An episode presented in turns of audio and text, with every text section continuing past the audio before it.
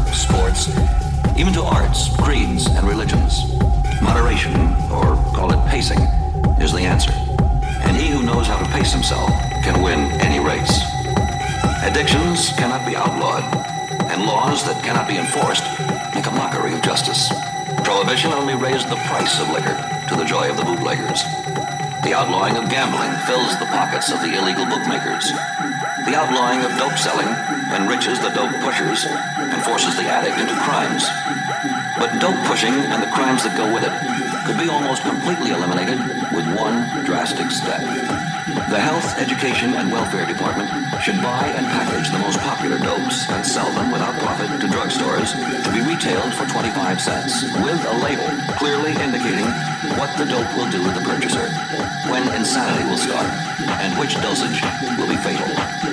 This 25 cent package with its explanatory label will first put dope pushers out of business overnight.